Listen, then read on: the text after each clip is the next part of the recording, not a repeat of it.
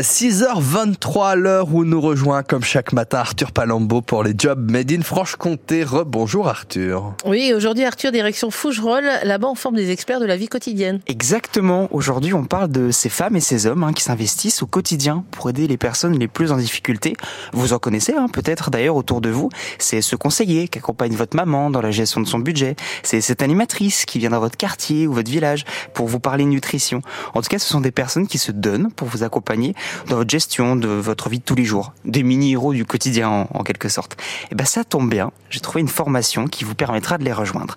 Alors aujourd'hui, je vous emmène avec moi en Haute-Saône et on va découvrir ensemble le BTS économie sociale et familiale. Et euh, ce BTS, on y rentre euh, comment Arthur? Alors vous pouvez y accéder euh, après le bac, que vous ayez un bac pro, général ou technologique, et vous êtes inscrit pendant deux ans sur le rythme d'alternance, donc un tiers de l'année à la MFR et les deux tiers en entreprise. Et puis concrètement, vous êtes plutôt sur du développement de compétences, hein, plutôt que sur des cours à proprement parler. On vous apprend à créer un budget, à gérer des équipes ou même réaliser des études techniques sur des sujets très précis. Niveau méthode, on est très loin du cours bête et méchant. Vous avez des intervenants, des visites d'entreprise et puis un super voyage d'études. Cette année, par exemple, c'était en Haute-Savoie en ah Suisse, un super cadre hein, pour, ouais, pour, étudier. Très beau cadre. Et puis, je le disais, en plus des cours, vous avez un stage de 33 semaines avec les congés payés. Donc en clair, on vous prépare bien comme il faut pour le monde professionnel. Et justement, ben, par rapport au monde professionnel, après le BTS, qu'est-ce qu'on peut faire? Eh bien, de nombreux métiers sont accessibles hein, une fois le, BTS en poche.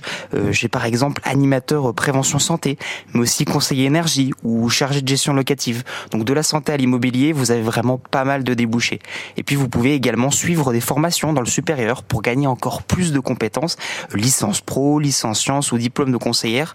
Vous avez du choix pour poursuivre encore un peu vos études. Donc voilà, si vous souhaitez vous investir au plus près des personnes, ce BTS vous conviendra à coup sûr.